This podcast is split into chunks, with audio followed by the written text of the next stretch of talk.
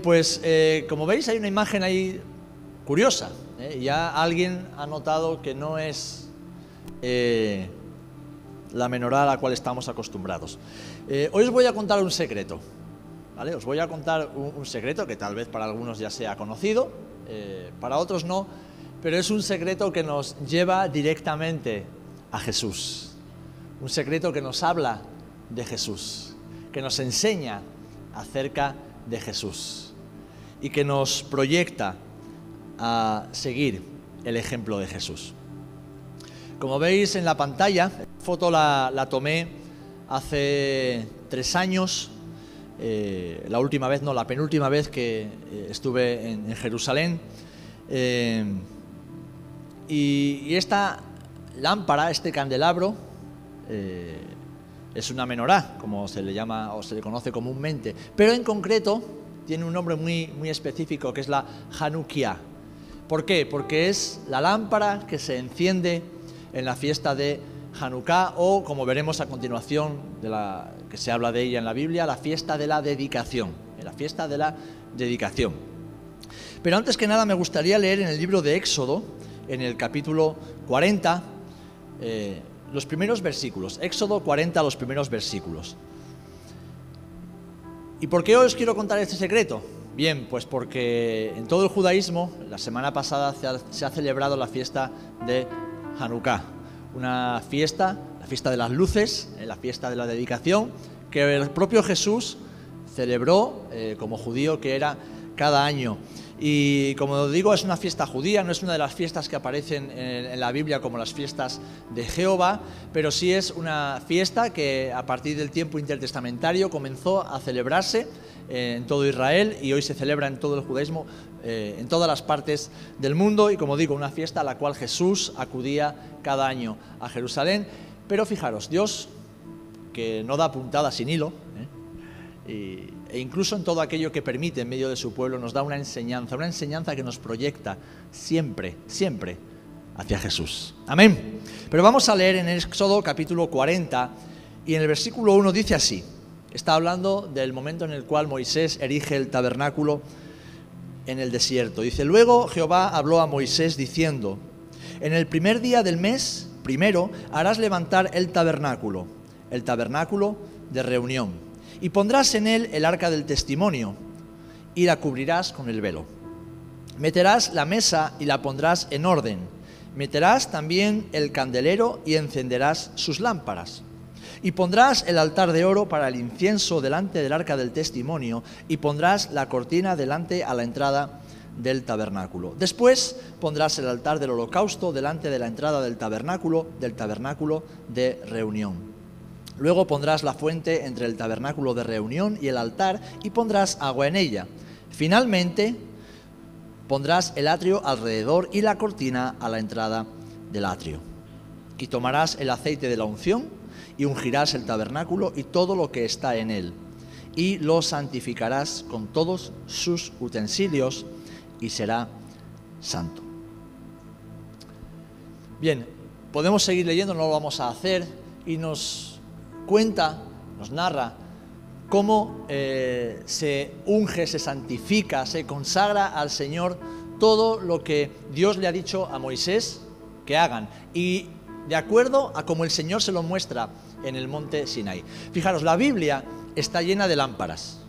Desde el principio hasta el final, desde el primer libro hasta el libro de Apocalipsis, encontramos lámparas, de todo tipo, de todo tamaño y con diferentes eh, usos.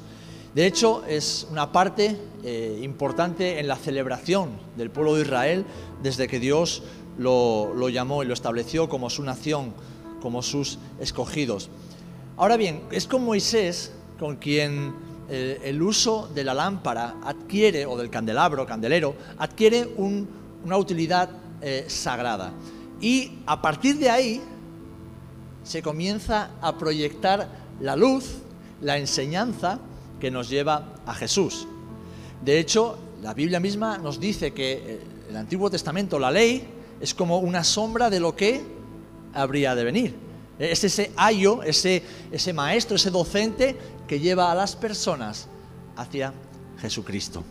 El apóstol Pablo eh, escribe a Timoteo le dice que toda la escritura es inspirada por Dios. Y vemos en el Antiguo Testamento cómo aparecen diferentes tipos de candelabros y de lámparas.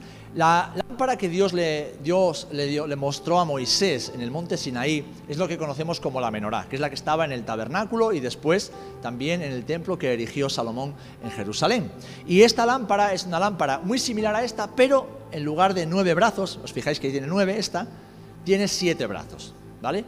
La lámpara que Dios ordenó construir a Moisés en el desierto tiene siete brazos y la lámpara que conocemos como la menorá. De hecho, José Luis se dio cuenta enseguida y dice, esto no es la, de siete, ¿no? Le, sobran dos. no, no le sobran dos. Y ahí está el secreto. ¿eh? Ahí está el secreto del cual quiero compartiros en esta tarde, porque nos eh, lleva, nos apunta, nos proyecta directamente hacia Jesús. Fijaros, en el judaísmo encontramos diferentes lámparas y esto ya lo digo como para conocimiento eh, general, ¿vale? Tenemos la lámpara de dos brazos que eh, toda familia judía la noche del Sabbat enciende. Una lámpara la enciende el esposo o un bracito el esposo, el otro lo enciende la esposa. Y este es un mandamiento que Dios le dio al pueblo de Israel para hacer por todas las generaciones y lo que simbolizan es la unidad indivisible e inquebrantable del matrimonio, de la familia como Dios la ha establecido, con Dios por encima de cada uno de los miembros de la familia. Representa el honor que la familia tiene y debe mostrar delante de la sociedad representando al Dios que ha unido ese matrimonio.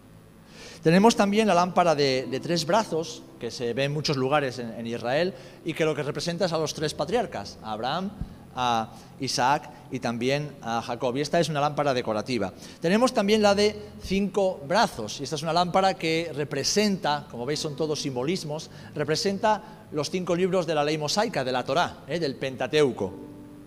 Y esta se coloca habitualmente en el exterior de las sinagogas. Como digo, tenemos también la lámpara de siete brazos, que es la que eh, Dios le mostró a Moisés en el monte. Moisés la colocó en el tabernáculo y esta lámpara, este candelabro de siete brazos, representa la presencia de Dios. Representa la perfección de Dios. Como digo, esta es la lámpara menorá y es la que eh, se usa como símbolo del Estado moderno de Israel y se encuentra en cualquier lugar público que puedas ver eh, en Israel. De hecho, si habéis estudiado un poquito de arqueología o habéis visto algún libro, algún documental, o habéis ido a Roma, ¿vale?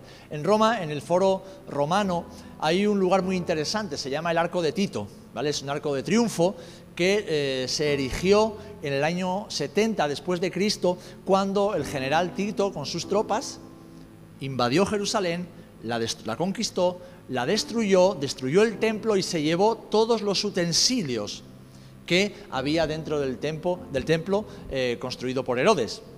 Pues en ese arco que es inmenso, eh, es un, bloque inmenso de, de piedra con un arco en medio y lleno de grabados, lleno de imágenes, hay una muy curiosa, porque se ve a un grupo de soldados romanos transportando una menorá. Esos arcos se utilizaban para, uno, exaltar al general o al emperador que había eh, vencido esa batalla, y también para narrar, eh, como si fueran las redes sociales de hoy día, cómo habían sucedido las cosas, ¿no? y de alguna manera también para humillar a los vencidos. Pues en uno de los laterales de ese arco, que tiene dos mil años, se ve a un grupo de soldados romanos transportando utensilios del templo, como las vasijas, los cucharones, eh, y también, lo más representativo, la menorá de siete brazos, que estaba hecha de una sola pieza de oro. ¿Vale? Esto es lo que Dios le dio a Moisés. Pero aquí tenemos la lámpara y su secreto de la que vamos a hablar en esta tarde, y es la lámpara de nueve brazos. Esta lámpara comenzó a utilizarse, como digo, en el tiempo de los macabeos o el tiempo intertestamentario. Es decir, entre el último libro profético y el Nuevo Testamento, el nacimiento de Jesús. La historia de esta lámpara comienza en torno al año 164 a.C.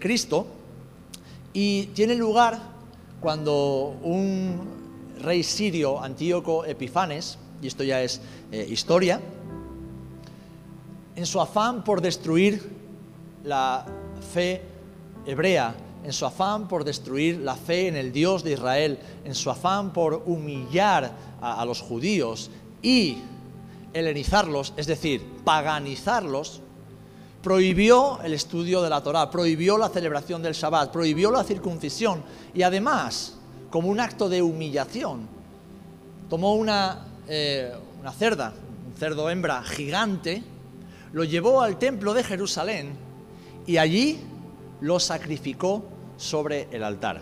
Bueno, sabéis que el cerdo es el animal más impuro ¿eh? para, para, el judaísmo. Y, él lo hizo como de alguna manera para hacer que el templo del Dios vivo fuera un lugar impuro y así poder ser usado como templo para los dioses eh, paganos. Esto produjo una, rebelión ¿eh? y Judas Macabeo con sus hermanos y, su padre, que eran un grupo de, de campesinos realmente, decidieron que, que, no se iban a conformar a la situación y se rebelaron. Empezaron a, hacer una guerra de guerrillas finalmente eh, conquistaron, reconquistaron Jerusalén, eh, de cuyas batallas hoy ahí tenemos restos arqueológicos, si algún día podéis ir o acompañarme, veréis esos, esos lugares. Y lo primero que hicieron, en su celo por el Señor, lo primero que hicieron fue purificar el templo, limpiar el templo para restaurar el sacrificio verdadero al Dios vivo. Ahora, ¿qué sucede? Que durante muchos años no se había podido celebrar ese culto y no se había podido eh, elaborar aceite para las lámparas. No se había podido elaborar, nadie estaba, tenía permitido hacerlo. Así que lo que encontraron en casa de uno de los sacerdotes fue un frasco. Y con ese frasco, para dedicar el templo, encendieron eh, uno de los brazos de la lámpara. ¿Qué pasa? Que había aceite para un solo día. Y esto ya entra en, el, ámbito de la tradición y, y de la historia. Nadie sabe si realmente fue así o no fue así. Hay historiadores que dicen que sí, otros que lo ponen en duda. A nosotros no nos interesa, porque lo que nos interesa es el símbolo y hacia dónde nos proyecta. Vale, la cuestión es que eh, la historia, la tradición dice que el aceite que era para un día duró para ocho días completos. Ocho días completos que son los días requeridos en la ley de Moisés para santificar, para purificar, para consagrar el templo y las cosas del templo.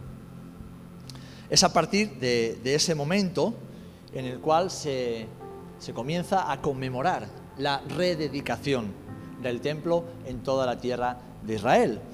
Y como vemos en Juan capítulo 10, versículo 22, dice que celebrábase en Jerusalén la fiesta de la dedicación, que es esta misma de la que estamos hablando. Dice que era invierno y Jesús andaba en el templo por el pórtico de Salomón.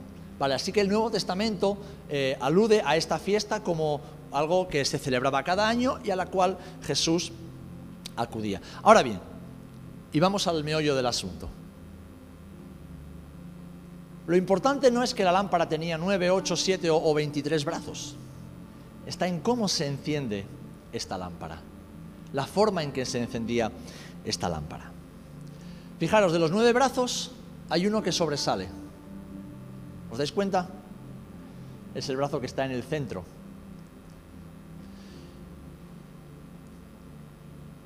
Yo estoy seguro que si nos dan una lámpara con siete brazos, o ocho brazos, nueve brazos, la gran mayoría de nosotros empezaríamos a encenderlo por un lateral. Empezamos por la izquierda, empezamos por la derecha, sería lo más lógico. Si hay que encender ocho brazos o nueve brazos, uno cada día, pues empezamos por un lado y vamos eh, encendiéndolos uno detrás de otro. Pero esta lámpara no. Esta lámpara se enciende desde el principio y hasta el día de hoy, eh, dos mil años después, se enciende por el brazo del medio, el brazo que está en el centro. ¿Y sabéis cómo se llama ese pequeño brazo?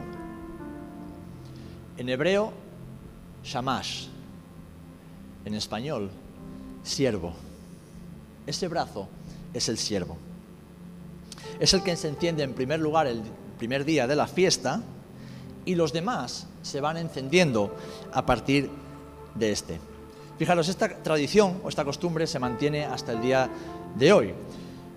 Y el secreto está en lo que simboliza este Shamash, este siervo. Es un tipo y es un modelo de Jesús. ¿Por qué? Porque Jesús dijo en Marcos capítulo 10, versículo 45, que Él no había venido a la tierra a ser servido, sino que Él vino para servir. Él vino para servir. Este pequeño bracito, ahí en medio de otros ocho hermanos, nos enseña que aquel que es la luz no vino a ser servido, sino que vino para servir. Vino para servirnos.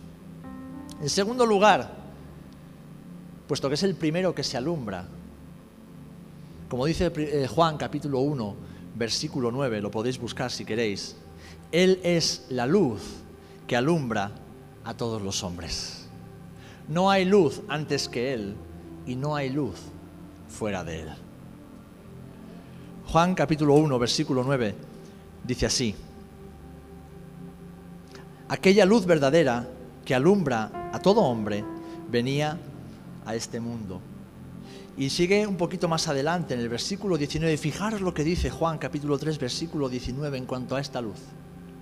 No solamente es la luz que vino al mundo a alumbrar a todo el mundo, sino que dice Juan 3 19, y esta es la condenación, que la luz vino al mundo y los hombres amaron más las tinieblas que la luz, porque sus obras eran malas. Y sigue el versículo 21 mas el que practica la verdad viene a la luz. La condenación no es hacer obras malas. La condenación es ser alumbrado y rechazar la luz. Querer permanecer en tinieblas. Amar más las tinieblas que la luz. Este Shamash, este siervo, como decimos, es la luz que vino al mundo, porque Él mismo, Jesús, cuando habla de sí mismo, Él dijo, yo soy la luz del mundo. Y tal vez para nosotros sean palabras, bueno, estamos acostumbrados desde que, nos desde conocimos al Señor, yo soy. Pero ¿saben lo que para los, los oídos de los judíos de su época podía significar que un hombre de carne y hueso, como era Jesús, dijera, en público y sin ningún tipo de pudor ni vergüenza, yo soy la luz del mundo. Porque ellos entendían lo que significaba la luz. Para el judaísmo, para los judíos, para los fariseos, para los escribas, para los doctores de la ley. La luz tenía un simbolismo que apuntaba directamente al Dios de los cielos, al Dios de Israel al Dios que los había rescatado de Egipto y que los había plantado en la tierra prometida. Y de repente un rabino venido de Nazaret, de donde ellos creían que nada bueno podía provenir, un hombre nacido de fornicación, como ellos creían que Jesús había nacido, es decir, un bastardo, un hombre indigno de llamarse maestro en Israel, dice, yo soy la luz del mundo. Yo soy la luz del mundo. Así que este pequeño bracito es el que alumbra a todos los demás, porque en Él está la luz, puesto que Él es la luz. Y a partir de Él es que todos los demás podemos ser alumbrados, porque para eso vino Jesús, para darnos luz, para darnos vida, para sacarnos de las tinieblas a su luz admirable. Amén. Y fijaros, este pequeño bracito, este siervo, este shamash, es quien nos llama a cada uno de nosotros a ser luz. Juan capítulo 5, versículo 14, dice así. Después le halló Jesús en el templo y le dijo, no, lo he puesto mal. He puesto mal. Creo que es Mateo capítulo 5, versículo 14.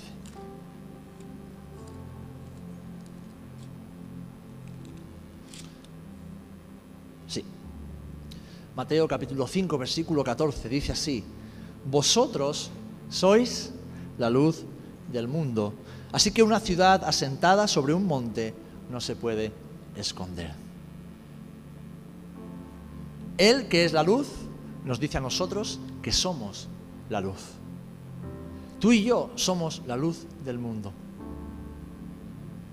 ¿Saben por qué el anticristo aún no se ha manifestado? Porque la iglesia está aquí. Si la iglesia está aquí, el Espíritu Santo está aquí. ¿Saben por qué la corrupción no ha alcanzado a toda la humanidad? ¿Por qué el pecado no, no haya destruido y corrompido completamente el mundo entero? Porque la luz y la sal del mundo aún están en el mundo. De hecho, el apóstol Pablo habla acerca de esto. ¿Qué es lo que retiene a ese hijo de pecado? El Espíritu Santo que está en medio de su iglesia. Y esto es maravilloso, mis amados hermanos. Esto es maravilloso. Saber que nosotros que caminábamos en oscuridad, que pensábamos en oscuridad, que vivíamos en oscuridad, que sentíamos en oscuridad, ahora somos luz por medio de aquel que nos ha alumbrado. Amén. Él dijo, y lo vemos en Juan 12:36, que viviendo en Él, caminando en Él, permaneciendo en Él, seríamos hijos de luz. Seríamos hijos de luz. Juan 12:36 dice así la palabra del Señor. Mas yo os digo que de toda palabra ociosa que hablan los hombres... Hoy lo, he, vuelto a apuntar mal. Madre, ¿cómo estoy? Ah, no, estoy en Mateo otro. Me voy moviendo por la Biblia y no sé ni dónde estoy. Juan 12, 36, está bien, sí. Dice, en tanto, entre tanto que tenéis la luz, creed en la luz para que seáis hijos de luz. Está hablando a sus discípulos mientras él estaba allí con ellos. Sí que alguien me puede preguntar, vale, pero el maestro no está con nosotros. Y yo le diré, no, el Maestro sí está con nosotros. El Maestro está en nosotros por medio del Espíritu Santo. El Maestro está en el cielo sentado a la diestra del Padre, pero Él dijo, Él prometió que Él estaría con nosotros todos los días hasta el final. Y que nos convenía que Él se fuera, para que yéndose Él pudiera enviar al Espíritu Santo, pudiera enviar al Paracletos, pudiera enviar al Consolador, a aquel que nos daría testimonio de toda la verdad, que nos recordaría todo lo que el Señor nos ha enseñado, que nos acompañaría hasta el final de nuestros días. Y antes de, empezar la oración reflexionábamos en las palabras del profeta Amós y pensábamos, Dios ha sido fiel, porque desde el día en que el Señor me salvó, Él me ha traído hasta aquí. He fallado mil y una veces, me he caído muchísimas veces, le he dado la espalda, lo he deshonrado. He sido un Judas un día sí y otro también. Pero aún así, el Señor cada día moja en el plato, como hablábamos el otro día, ¿verdad, Benji? Moja en el plato y nos da de comer. Porque Dios es fiel y no puede dejar de serlo. Él es la luz. Él es la luz que alumbra a todos los hombres y por medio de Él nosotros hemos sido hechos luz delante de todos los hombres. Un día recuerdo estábamos en un culto de oración en el punto de misión en, Villaviciosa, en Asturias, y, antes de orar, un hermano que venía de, predicar el Evangelio, eh, me, venía todo atribulado y, casi enfadado, decía, pastor, no entiendo. Con las personas puedes hablar de cualquier cosa, puedes discutir de política, incluso de religión. Ahora, cuando les nombras a Jesús, dice, se les salen los demonios, digo, efectivamente. Es lo que les pasa, se le manifiestan los demonios. ¿Por qué? Porque las tinieblas no pueden resistir la luz. Porque en el nombre de Jesús hay poder, hay autoridad. Y aquellos que viven sujetos a las tinieblas del enemigo, cuando la luz les alumbra, una de dos, se arrodillan, se postran y lo reconocen como Señor y Cristo, o se rebelan, se manifiestan. Entonces el hermano me dice, ah, entonces el problema no soy yo. Digo, no, que va. Precisamente porque tú andas en luz, porque caminas en luz, es que las tinieblas tantas veces se manifiestan en contra tuya. Pero no están rebelándose contra ti, están rebelándose contra aquel a quien tú representas. Están manifestándose en contra de aquel que alumbra tu vida y por el medio del cual tú eres luz. Amén. Efesios 5, 8 eh, dice así también, añadiendo a esto que estamos eh, hablando, porque en otro tiempo erais tinieblas, mas ahora sois luz en el Señor. Y añade la exhortación, andad como hijos de luz. Andad, caminad, vivid cada día como hijos e hijas de luz. Y esto mismo lo tenemos también en Primera de Tesalonicenses capítulo 5, versículo 5. Porque todos vosotros sois hijos de luz e hijos del día. No somos de la noche ni de las tinieblas. Por tanto, no durmamos como los demás, sino velemos y seamos sobrios. Somos hijos e hijas de luz. Somos hijos e hijas del Padre de las luces. Somos hijos e hijas del día. Y aquí cuando habla del día, habla de la luz, de la santidad, de la pureza, de la verdad, de la justicia. Porque la noche representa el pecado, representa la injusticia, representa la suciedad, representa todo aquello que se hace a oscuras ¿eh? cuando creemos que nadie nos ve. Somos hijos de luz, por lo tanto debemos caminar en luz, debemos caminar como lo que somos. No debemos hacer de cristianos, no, debemos caminar como lo que somos, con la identidad de hijos e hijas de luz. ¿Por qué? Porque Él nos ha alumbrado. Porque Él es la luz en nosotros. A mí me gusta representarlo de esta manera. ¿Alguna vez habéis visto una imagen del planeta Tierra desde, desde el espacio? Se ve muy bonito, ¿verdad? Sobre todo cuando lo hacen de noche y, se ven los continentes, los países y de repente las luces de las ciudades empiezan a alumbrar algunas partes de cada país. Pues yo recuerdo una vez cuando era jovencito y decía, Señor, ¿qué significa ser un hijo de luz? ¿Qué significa eh, ser reconocido por ti? Porque yo estoy aquí abajo, soy microbio en medio de este universo, soy tan pequeñito. ¿Cómo, haces para, para, para reconocerme entre 7 mil millones de personas? Y recuerdo que esto yo lo discurría y lo, lo pensaba, lo meditaba en oración. Y de repente, en mi mente, no digo que fuera una visión de Dios, es algo que, pude visualizar. Vi precisamente eso. Y entendí que el Señor me estaba mostrando de forma gráfica y para un joven eh, que estaba aprendiendo las cosas del Señor, de forma sencilla, cómo Él ve a sus hijos desde su trono. Y me hizo ver el planeta Tierra, de noche y me hacía ver puntos brillantes y puntos oscuros que se movían, que se desplazaban por todo el planeta Tierra. Esas lucecitas que se iban moviendo por toda la faz de la Tierra son los hijos de luz. Aquellos que están llenos, que viven llenos del Espíritu Santo, que han sido marcados por el fuego del Espíritu Santo. Y el Padre desde el cielo reconoce y dice, ahí está mi hijo, ahí está mi hija, ese es mío, aquel es mío, aquella es mía, aquella me pertenece. Es la luz del Espíritu Santo que por medio del Shamás, por medio del siervo, por medio de Jesús, ha venido a morar dentro de nosotros y nos hace ser reconocidos como hijos e hijas de Dios. Pero es que esa luz que yo veía atraía a los puntitos oscuros. Esa luz atrae. ¿Por qué? Porque la luz de Jesús atrae a las personas. Algunas, cuando se acercan demasiado, salen rebotadas y se van. Lo vemos, aman más las tinieblas que la luz. Pero hay otras que impactadas por el amor de Jesús vienen a salvación y se convierten en un puntito de luz. Pues así es como el Señor nos ve y quiere que caminemos.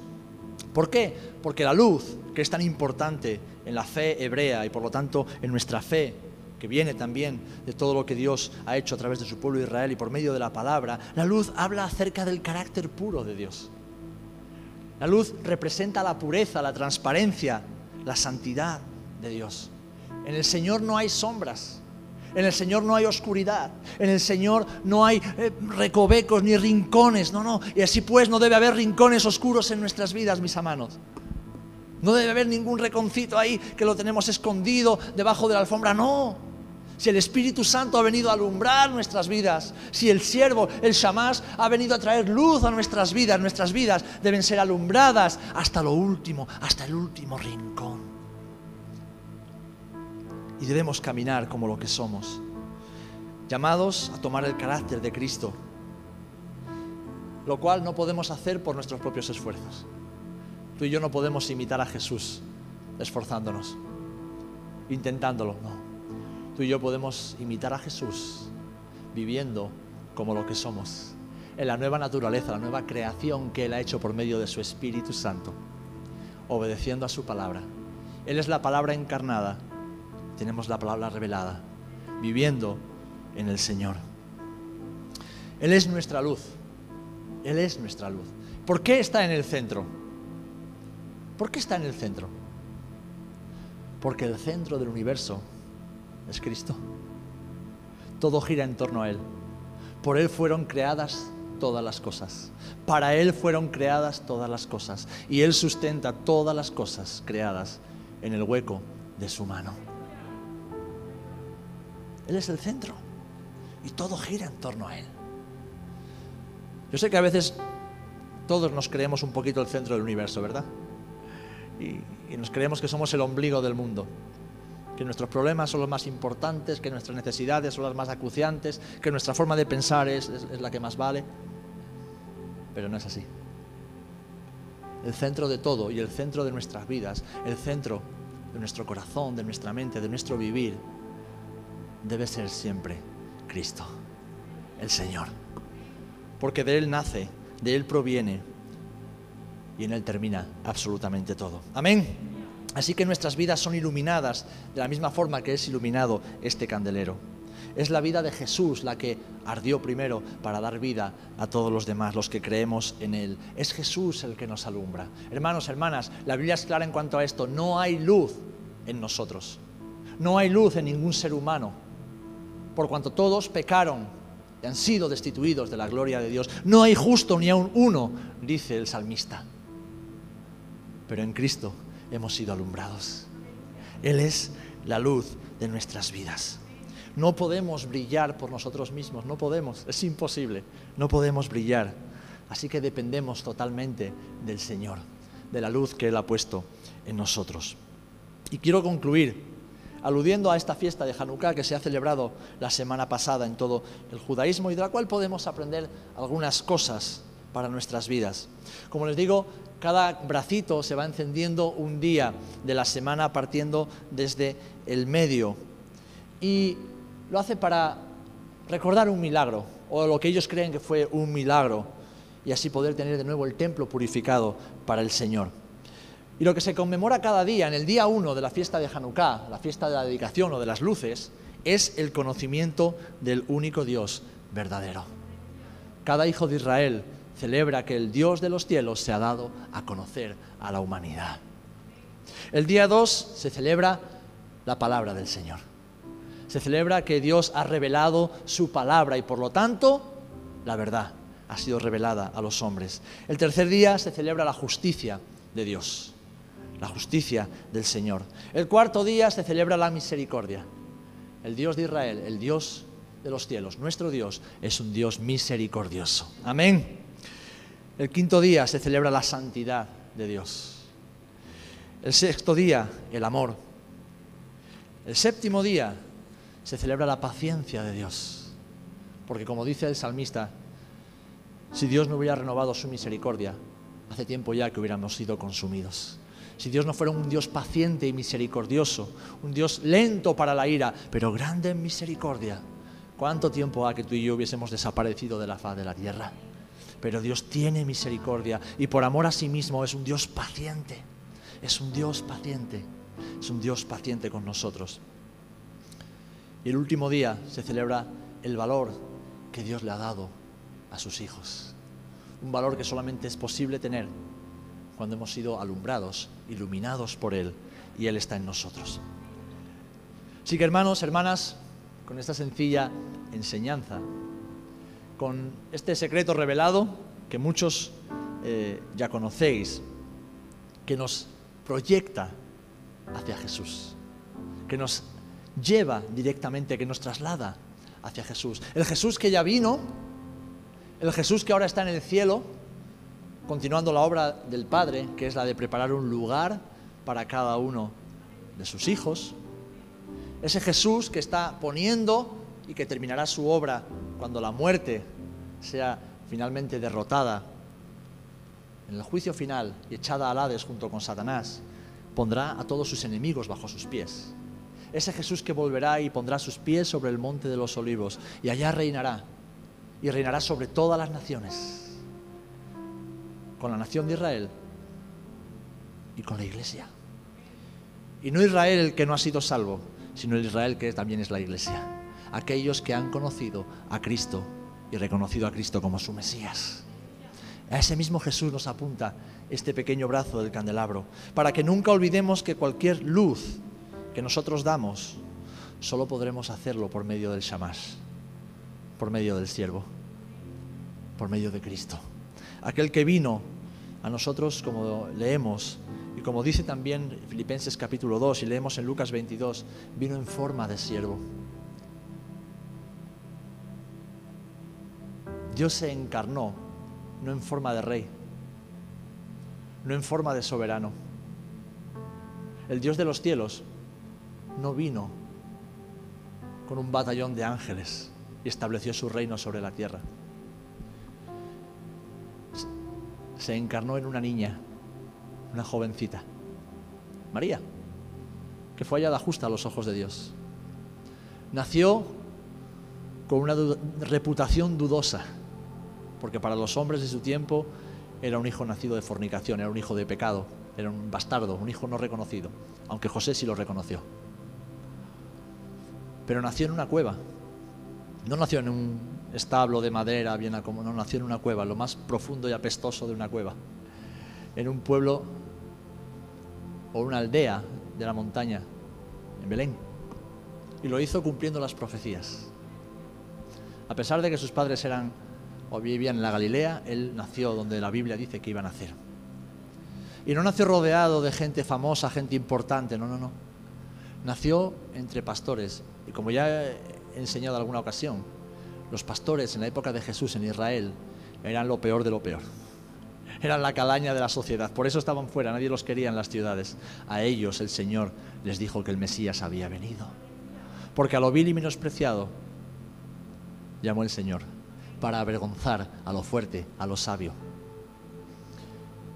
Ese Jesús que es reconocido como Rey de Reyes y Señor de Señores, ese Jesús vino en forma de siervo y vino para darnos luz, para darnos vida.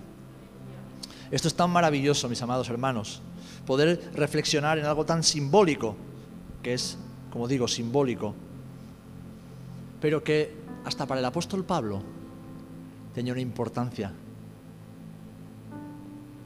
profunda. Cuando él escribe en el libro de Hechos, está describiendo su conversión, está hablando con Agripa y le está, diciendo su, conversión, su llamado, cómo el Señor eh, lo llamó al ministerio. Dice así, que el Señor le habló y le dijo, levántate y ponte sobre tus pies, porque para esto he aparecido a ti para ponerte por ministro y testigo de las cosas que has visto y de aquellas en que me apareceré a ti, librándote de tu pueblo y de los gentiles a quienes ahora te envío, para que abras sus ojos, para que se conviertan de las tinieblas a la luz y de la potestad de Satanás a Dios, para que reciban por la fe que es en mí perdón de pecados y herencia entre los santificados. Aquí Pablo está usando una palabra que es ministro Ministro en hebreo significa siervo. Y la palabra que Pablo usa para siervo es shamash. Es decir, Pablo recibió el mandato, como vemos aquí, de ser un siervo en el nombre de Cristo para traer luz, la luz de su Señor, la misma luz que tú y yo tenemos y debemos compartir. Amén. ¿Por qué he querido compartir esto en este día? Bien, porque hoy me tocaba dar el estudio y, justamente eh, la, la Hanukkah, la fiesta de las, luces, de la dedicación, es lo que en el judaísmo se denomina la Navidad judía. Ellos no tienen Navidad porque Eh, muchos de, en Israel todavía no, han reconocido a Cristo como, como el Mesías, otros muchos sí lo han hecho, lo están haciendo a día de hoy. En Israel muchísimos judíos, ortodoxos, ultraortodoxos, laicos, están entregando su vida a Cristo. Dios está cumpliendo su palabra también en medio del pueblo de Israel.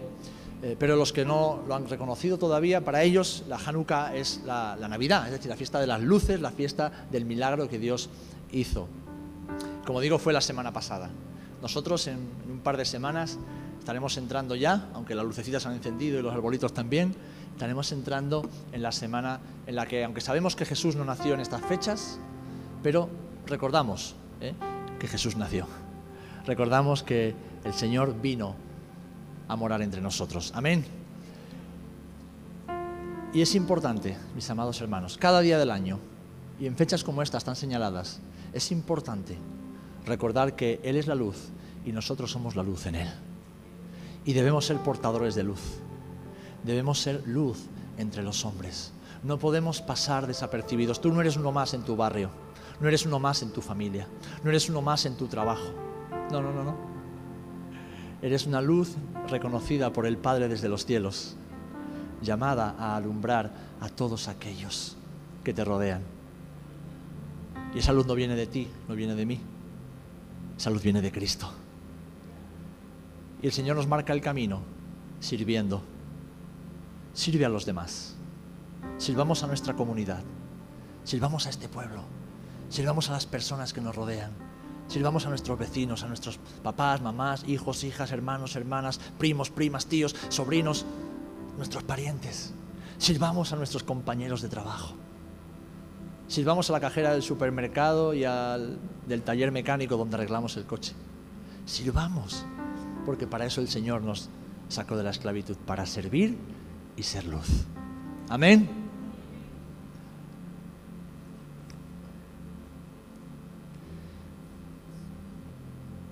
Dejemos que Cristo sea el centro. Que Cristo sea el centro. Si eres el centro, te aseguro que todo irá bien.